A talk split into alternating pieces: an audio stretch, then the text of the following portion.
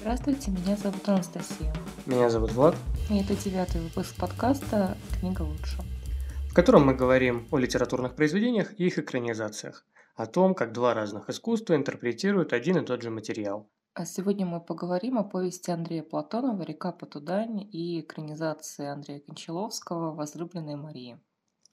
Андрей Платонов родился в 1899 году недалеко от Воронежа, а, в семье машиниста и железнодорожного рабочего. Семья была очень большая, 10 детей, Андрей был старшим, и поэтому постоянно помогал родителям по хозяйству и воспитании многочисленных братьев и сестер. Ну, то есть такая традиционная, огромная русская семья.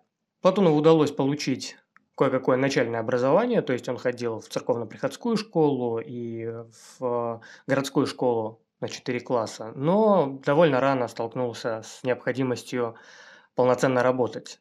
То есть с 1913 года он уже начал работать сначала клерком э, в страховом обществе, э, занимался мелкой бумажной работой. Потом работал э, помощником машиниста на локомобиле. И вообще, кстати говоря, его биография во многом связана с железнодорожным делом.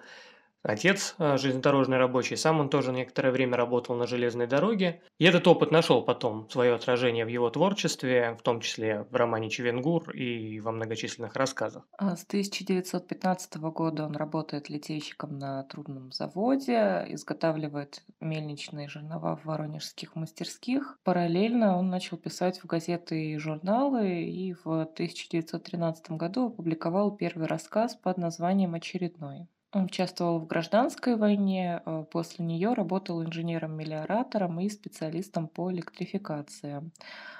Также Платонов хорошо разбирался в механизмах э, и даже был изобретателем. У него есть э, несколько запатентованных изобретений. Ну и вот эта его тяга к технике, она также, в общем, в творчестве нашла отражение, потому что в, в большинстве его произведений есть какие-то такие кулибины, которые изобретают различные механизмы или мечтают об этом, пытаются понять, как работают а, всякие технические приблуды. То есть это такой вот а, рабочий литератор. Ну, надо сказать, что как раз именно Октябрьская революция, да, и последующая гражданская война открыли дорогу для таких авторов в литературе. То есть огромное количество людей, которые до этого не могли помыслить о какой-либо литературной карьере, журналистской или э, романистской, э, смогли прийти в литературу, печататься, издаваться, то есть их начали читать. И такие люди, в том числе как Платонов, стали писателями. Кстати, уже будучи писателем, он продолжал работать на своей основной профессии. То есть это как бы было такое совместительство. В начале 30-х Платонов создает повесть «Котлован» и роман «Чевенгур», которые э, при жизни не были опубликованы, но все отмечали сложный, ни на что не похожий язык Платонова. Синтаксически неправильные конструкции, избыточность, обобщенная лексика. В общем, люди так не говорят, и а, но это считается приемом, чтобы вывести читателя из автоматизма и заставить а, споткнуться язык. Ну, я бы не сказал, что люди так не говорят. Дело в том, что его язык как будто бы намеренно сельский. В нем а, такое очень природное мироощущение присутствует. Вот хотелось бы зачитать пару цитат из романа «Чевенгур». На другой стороне улицы стояло служебное учреждение, где сейчас томились дела революции, а днем шел переучет военнообязанных. Гопнер разулся и остался ночевать, хотя знал, что утром ему достанется от жены. Где, скажет, ночевал? Небось, помоложе себе нашел? И ляпнет поленом по ключице. Разве бабы понимают товарищество? Они весь коммунизм деревянными пилами на мелкобуржуазной части распилят. И еще одна цитата. Воробьи возились по дворам, как родная домашняя птица, и сколь не прекрасны ласточки, но они улетают осенью в роскошные страны, а воробьи остаются здесь, делить холод и человеческую нужду. Это настоящая пролетарская птица, клюющая свое горькое зерно. На земле могут погибнуть от долгих унылых невзгод все нежные создания. Но такие живородные существа, как мужик и воробей, останутся и дотерпят до теплого дня. Мне кажется, что в э, прозе Платонова есть изрядная доля метафизики. То есть его не стоит понимать слишком конкретно, он поэтичен, да, и его проза очень поэтична, образна. И в этом смысле вот эти его странные конструкции, странные сравнения, они дают определенный вкус, по крайней мере, с моей точки зрения. А Платонову симпатизировал Горький, э, но он находил его э, схожим с Гоголем и поэтому предлагал переключиться на сатиру и юмор вместо очень вот этого тяжелого депрессивного творчества. В депрессии он пишет в 1931 году повесть «Впрок» о странстве бедняка по советской России, э, который ищет, кому в этой новой советской стране хорошо жить. Повесть была опубликована Фадеевым в «Красной Нове». И Сталин, прочитав ее, написал письмо, э, где характеризовал произведение как э, рассказ агента наших врагов, написанный с целью развенчания колхозного движения. Кстати говоря, есть легенда, что Сталин написал на полях а, этой повести такую фразу «хороший писатель, но сволочь». Естественно, следом посыпалась критика в крупнейших изданиях, э, таких как «Известия», «Литературная газета» и «Правда». Э, Платонов пытался писать покаянные письма в эти редакции, э, писал самому Сталину, что он все осознал и был неправ. А, но они не помогли, конечно, и на время он оказался вне литературной жизни, хотя в это время продолжал писать. Ну, то есть началась полномасштабная травля. Тем не менее, к 1932 году Сталин уже смягчился, а Платонов э, вновь пошел в литературную жизнь. Ну, спокойствие, в общем, недолго длилось. Маховик репрессий раскручивался. Как я люблю говорить. В мае 1938 э, года а, был арестован 15-летний сын а, писателя Платон.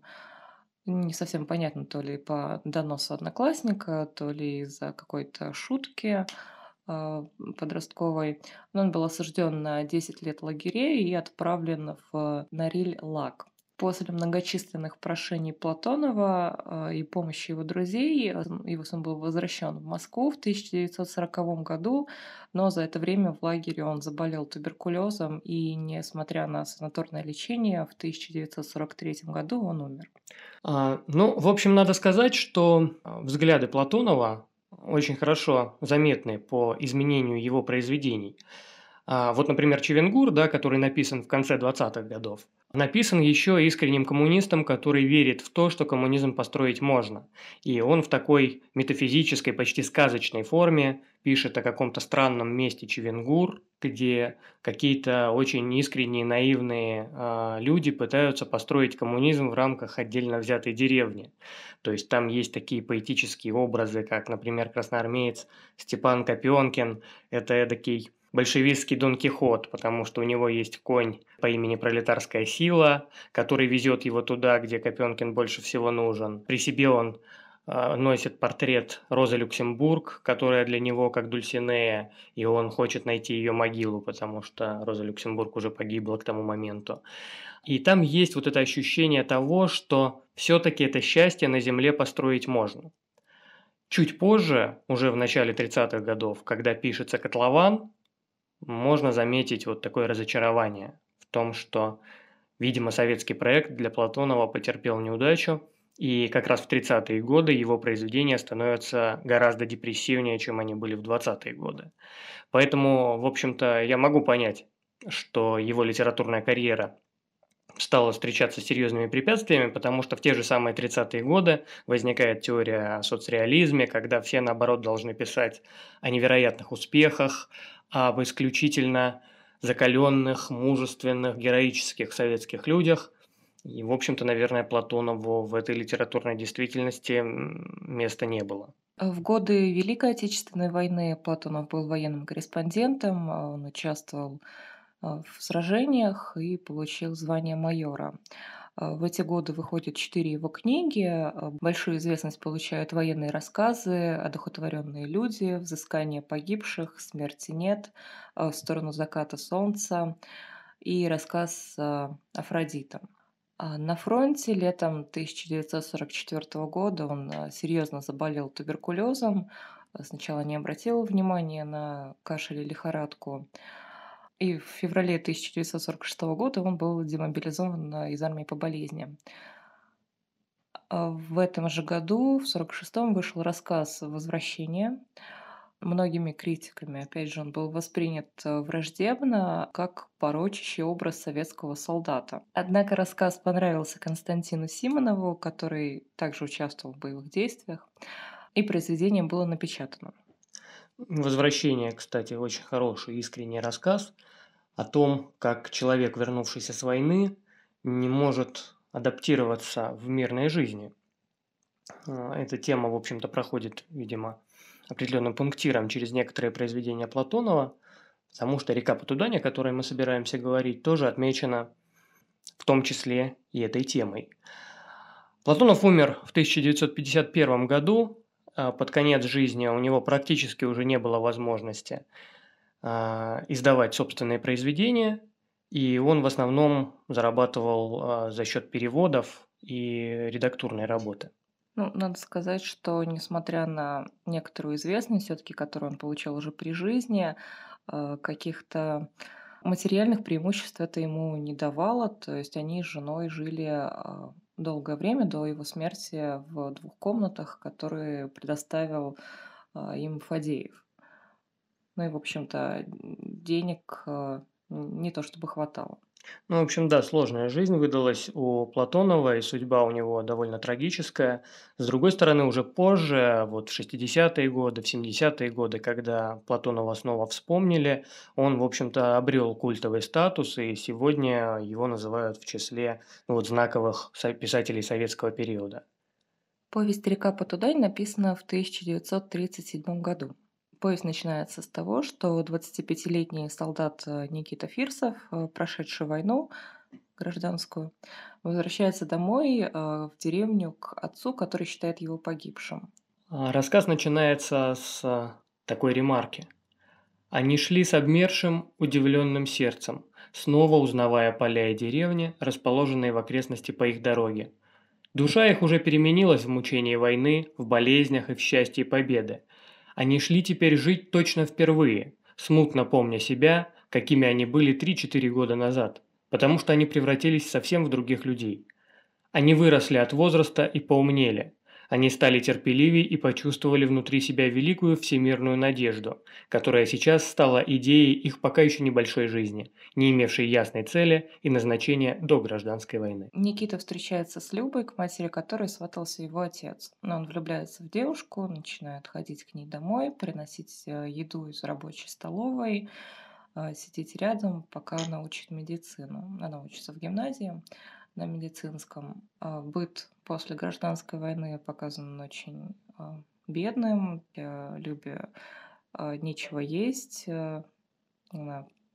Постоянно засыпает голодной, от этого спит очень много, чтобы не чувствовать голод. Ну и в целом, то ли это стиль Платонова, то ли это люди после гражданской войны, но они действуют не совсем как люди. Например, у девушки была подруга, а, которая часто приходила к ней. И однажды а, она не пришла. Зачитаю цитату. «В полночь, когда пробили часы на колокольне, Никита спросил у Любы, чего не пришла ее подруга по имени Женя. А у нее тиф повторился, она, наверное, умрет, ответила Люба и опять стала читать медицину. Вот это жалко, сказал Никита, но Люба ничего не ответила ему. Правда, чуть позже, через несколько страниц, есть эпизод, где Люба все-таки плачет из-за того, что а, Женя умерла, и я думаю, что в данном случае Платонов имеет в виду, что действительно быть просто настолько суров, что смерть рядового человека какого-то от болезни, она не выглядит как какая-то невероятная трагедия, потому что вокруг люди умирают от голода, от болезней, после гражданской войны, в принципе, огромное количество людей не вернулось.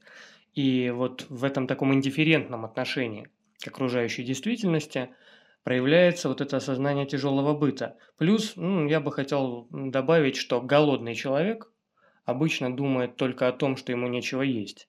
И даже если вокруг происходят какие-то страшные катастрофы, а, он чисто физиологически будет находиться в таком вот замедленном, а, немножечко заторможенном состоянии, просто потому, что он очень голодный. А после смерти э, Жени Никита предлагает Любе пожениться, Они собираются это сделать после того, как э, девушка закончит гимназию. И после окончания гимназии они все-таки женятся. Но возникает довольно серьезная проблема. Дело в том, что Никита до этого э, не знал никакой связи с женщиной, и ему не удается э, вступить с Любой в э, сексуальную связь. То есть он не может, как, как пишет э, Платонов, э, в нем нет мужской мощи. И а, из-за этого, конечно, отношения между Никитой и Любой очень сильно осложняются. Это еще обостряется тем, что оба они, и Никита, и Люба, начали взрослеть как раз в эпоху гражданской войны. У них не было возможности обрести опыт а, отношений между мужчиной и женщиной. И вот так, не понимая друг друга, не понимая корней этой проблемы, а, обостряется депрессия Никиты и сложное моральное состояние Любы. Сначала он хочет утопиться в реке Потудань, как только сойдет лед, э, но понемногу а, свыкается с такой жизнью. Тем не менее, услышав однажды ночью, как э, Люба плачет, он э, сбегает и в городе прибивается к какому-то рынку, помогая служащему там сторожу.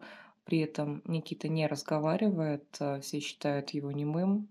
Очень много и тяжело работает э, на этом рынке за еду и спит на улице. Ну, то есть вот это такая, такое самобичевание, да, человек считает себя неполноценным и намеренно погружает себя вот в такой вот рабочий ад, да, чтобы работать как можно больше, как можно тяжелее и забыть о той проблеме, о, о той беде, которая случилась в его жизни. Ну, его находит отец, рассказывает, что они думали, что он утонул в реке, поэтому Люба сама попыталась утопиться, но выжила. Только сильно заболела и теперь кашляет. Никита все-таки возвращается к жене. И именно а, после того, как вот он узнал об этой беде и вернулся к ней, к нему вернулась и мужская сила. А, так описывает это Платонов. Он пожелал ее всю, чтобы она утешилась, и жестокая жалкая сила пришла к нему. Однако Никита не узнал от своей близкой любви с Любой более высшей радости, чем знал ее обыкновенно. Он почувствовал лишь, что сердце его теперь господствует во всем его теле и делится своей кровью с бедным, но необходимым наслаждением. Неудивительно, что Платонов, наверное, не прижился в 30-е годы, потому что во второй половине 30-х годов написать рассказ о, об импотенции – это, наверное, слишком неуместно для культурной жизни того периода. А, повесть действительно очень тяжелая, а, не очень понятная на самом деле, потому что ну, все осложняется тем, что герои из крестьянской среды, они не очень понимают, что происходит. Платонов не очень объясняет нам, что происходит. Каких-то психологических аспектов там нет совершенно. Понять их очень-очень сложно. А, ну и, конечно, как и все творчество Платонова, это очень депрессивно. Я не согласен, что все творчество Платонова депрессивно, а, но период 30-х годов, безусловно, очень мрачный. А, так или иначе, река Потудань а, стала важным произведением для Андрея Платонова, и это один из самых известных рассказов 30-х годов, поэтому а, рано или поздно, особенно с обретением Платоновым культового статуса, к повести должны были проявить определенный интерес кинематографисты.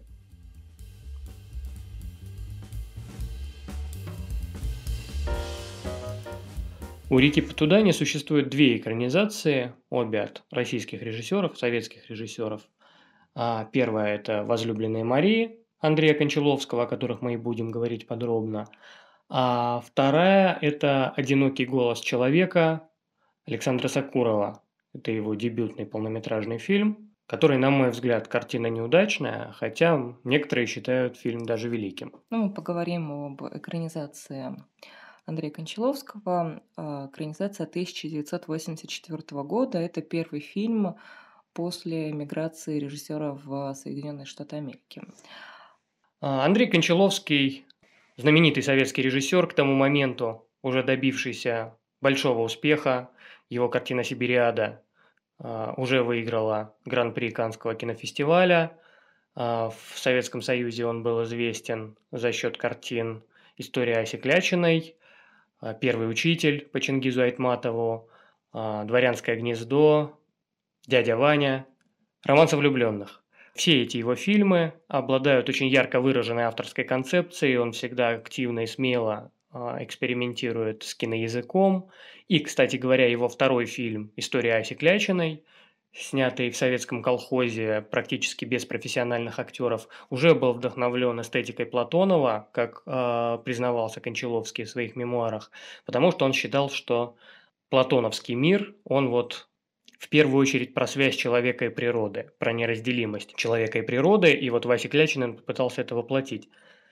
И уже тогда он заинтересовался постановкой «Реки по Тудане», но понятное дело, что в советском кинематографе 60-х или 70-х трудно было представить а, подобный материал. В середине 70-х был написан сценарий по повести для э, Изабелли Джани, но экранизация не сложилась. В конце 70-х э, Гончаловский эмигрировал в США. Сначала в Европу, да, потом в США. В 1983 году э, он предложил этот сценарий э, Настасии Кински. Дочери великого немецкого артиста Клауса Кински. Она согласилась э, сниматься в картине, и именно это помогло ему вернуться в профессию, так как долгое время он был без работы, испытывал финансовые трудности.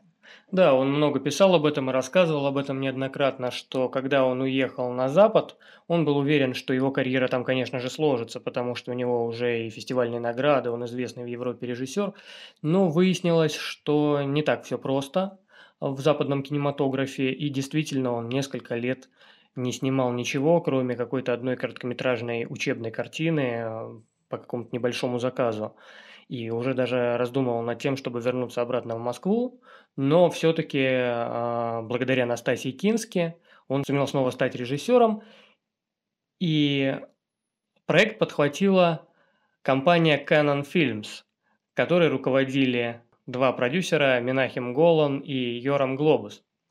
Компания Canon в первую очередь занималась низкобюджетными боевиками и ужастиками, то есть именно Canon Films мы обязаны появлением кучи фильмов а, с а, Чаком Норрисом, с Чарльзом Бронсоном.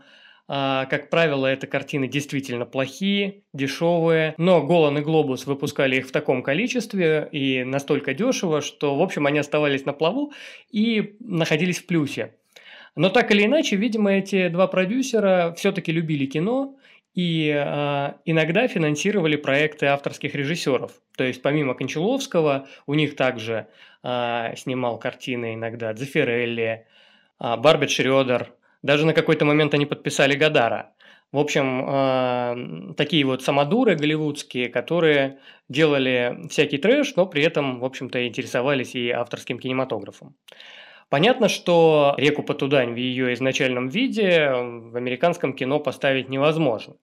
Поэтому на уровне сценария действие было перенесено в США, а героями были сделаны а, сербские иммигранты. То есть дело в том, что это вот югославские, а, югославская диаспора, а, в которой и происходит действие. Это, видимо, помогло, помогло Кончаловскому все-таки сохранить славянский дух истории. Главный герой Иван возвращается а, со Второй мировой войны а, с очевидной психологической травмой после увиденных ужасов. Да, он побывал в японском концлагере. Чтобы отключиться от того, что происходит а, на войне, он начал думать э, там лишь о своей соседке Марии, и, вернувшись домой, он собирается на ней жениться. И в итоге женится. А, тем более между ними все-таки есть а, симпатия и даже любовь. Но а, в постели с Марией он сталкивается с той самой проблемой, с которой столкнулся герой Платонова, да, то есть он не способен э, ее сексуально удовлетворить. При этом, когда он пробует это с другими женщинами, с ними у него все получается.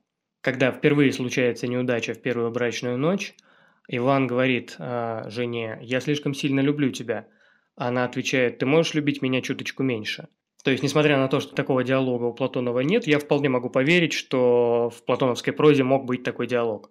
Ну и в целом, да, конечно, а, действие уже перенесено а, в середину, а, ну, даже в конец сороковых. Ну, то есть оно перенесено и во времени, и в пространстве. Да, и во времени, и в пространстве, поэтому сильно изменился сюжет все-таки.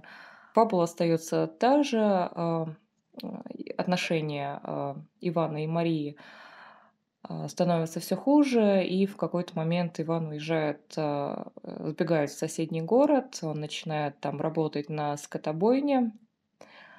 Мария остается жить с глухой бабушкой, и однажды к ней заходит бродячий певец Кларенс. Мария соглашается с ним переспать и беременеет от него. Вскоре бабушка умирает, Мария находит Ивана и просит его вернуться к ней. Тем не менее, он остается глух к ее просьбе. И только после того, как его отец а, приезжает к нему и, устыдив, заставляет вернуться к жене, а, Иван все-таки возвращается домой. И так же, как и у Платонова, в этот момент, а, когда Иван оказывается дома, к нему возвращается его мужская сила – и а, вот они с Марией могут наконец-то спать друг с другом.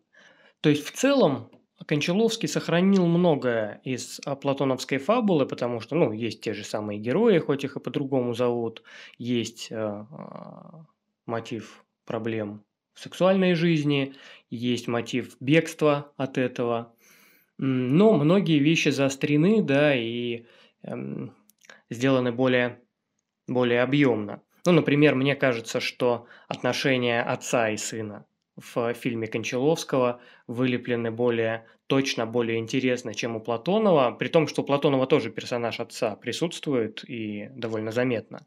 Но вот в актерском дуэте Джона Сэвиджа, который играет Ивана, и великого американского актера Роберта Митчума, который играет его отца, а, есть какое-то постоянное напряжение, какое-то сравнение двух разных поколений, потому что у персонажа отца Кончаловский попытался выразить вот такое концентри... такую концентрированную мужественность, да, даже с сексуальной энергией, несмотря на то, что он пожилой человек.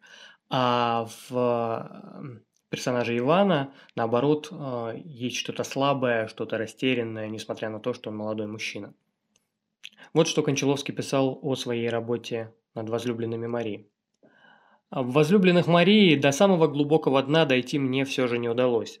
Вопросы комплекса Мадонны, импотенции, любви плотской и любви духовной – все это в картине присутствует, но чтобы найти точный баланс всему этому и рассказать об этом так, чтобы удовлетворяло меня самого, нужен был, был бы несколько иной сценарий. Из картины пришлось вырезать 40% сценарного метража, все те куски, которые не получились совсем. А это прежде всего роль отца – я видел его чудаковатым, странным, все время пьяным, земным, плотским, сумасшедше плотским. Это должен был быть террорист-бабник, врубелевский пан с корявыми руками или вечный дед из моей Сибириады, сыгранный Кадочниковым, но только с угадываемой в нем могучей эротической потенцией. Она должна была сквозить в том, как он глядит на женщин. В сценарии он страшно свирепел, узнав, что Мария все еще девушка. Он бил сына и орал, что же ты делаешь? Да я ее за три дня обрюхачу, а ты, дурак, не можешь, я внуков хочу. И начиналась драка, они в кровь били друг друга. В конце отец падал на колени с расквашенной мордой и говорил, нет, все-таки ты мой сын. Ренессансный характер, Митчум этого не смог сыграть. Он играл американский характер, а у меня был написан славянский. Ну и Кончаловский много пишет, в принципе, о том, что все-таки с э, англосаксонскими артистами невозможно сыграть русский дух, невозможно сыграть славянскую страсть, да, другая, другой менталитет, совсем другой образ жизни. А, ну вот из плюсов я могу отметить а, интересную концепцию, а, которая уже начинается в названии фильма «Почему возлюбленные Марии». Вокруг нее постоянно есть какие-то мужчины, а, которые очень открыто проявляют к ней сексуальный интерес, а, но она выбирает Ивана, который как раз-таки а, к ней какого такого интереса не проявляет. Проявляет, но не может. Ну, что касается концепции, вообще по режиссуре картина очень интересно сделана. Например, там присутствует эм, повторяющаяся система образов, которая с развитием сюжета меняет свой смысл. Ну, например, у Ивана и Марии есть а, любимое с детства местечко, кресло, которое стоит посреди поля. Просто старое кресло, которое стоит посреди поля. И это кресло нам показывают в разные сезоны, в разное время, и каждый раз оно рассказывает о разном. То есть изначально оно говорит вроде бы об их любви, которая существует уже очень давно. Потом наоборот, оно говорит об отчаянии и одиночестве. И э, затем снова появляясь, оно а, показывает нам, что вот все-таки между ними что-то произошло. А, присутствует образ крысы, которая преследует а, героя еще со времен концлагеря японского, что для него крыса – это вот воплощение какого-то ужаса, чего-то не, неправильного, страшного, что есть в жизни. И крыса появляется именно тогда, когда герой находится вот в каком-то духовном смятении, в отчаянии. Ну и, наконец, а, трудно не заметить, что Кончаловский очень много внимания уделяет образу рук.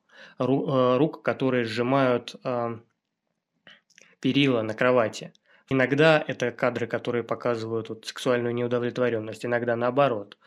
А, то есть вот такая вот система образов, которая, может быть, не бросается в глаза с первого раза, она все-таки поддерживает вот эту э, интересную атмосферу, которая присутствует в картине. В общем, если по режиссуре это действительно интересно, то в целом, наверное, мне кажется, что фильм не совсем удался.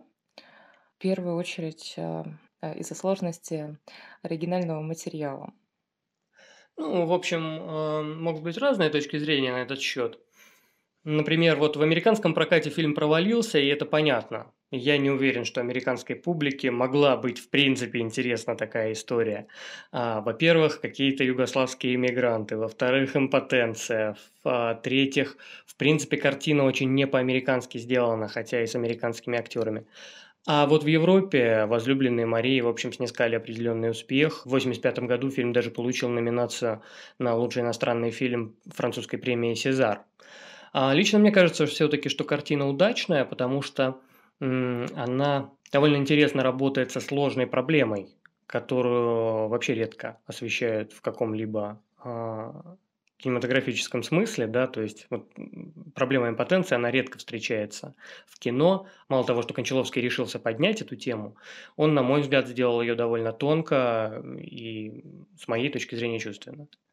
Опять-таки, с психологической точки зрения, ну, очень сложно что-то понять в том смысле, что Иван не делает ничего хорошего Марии. Он а, чуть ли не в каждой сцене то устраивает э, скандалы, то изменяет потом, потом ее бросает, и, в общем-то, он не собирался к ней возвращаться.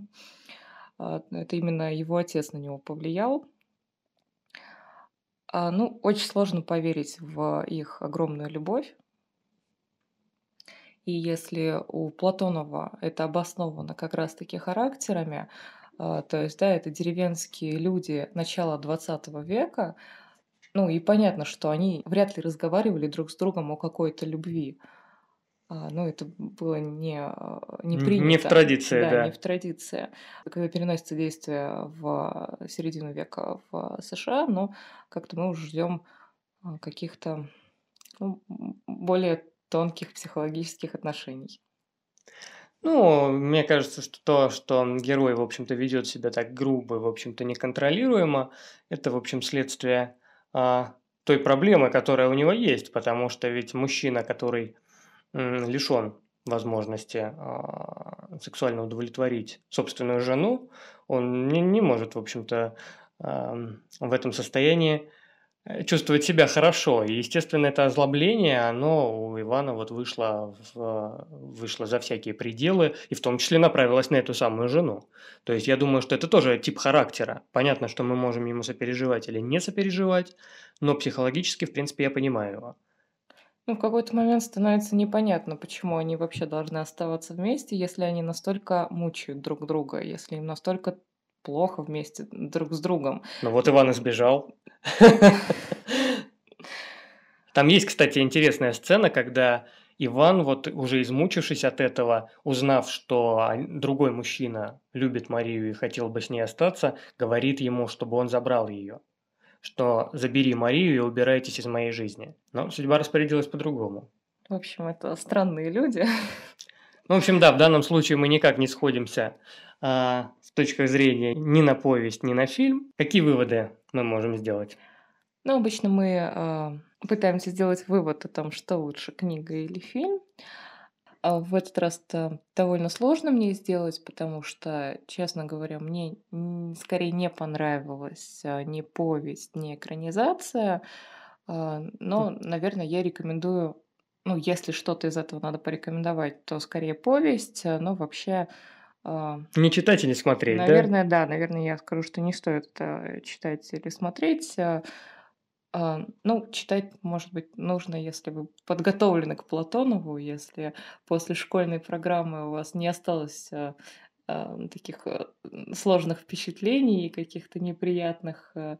То есть, ну да, некоторым, конечно, нравится. Может быть, э, я н чего-то не понимаю в в прозе Платонова, потому что действительно это очень метафизически, и, наверное, нужно быть как-то вот в философской такой теме, чтобы что-то, ну, осознать.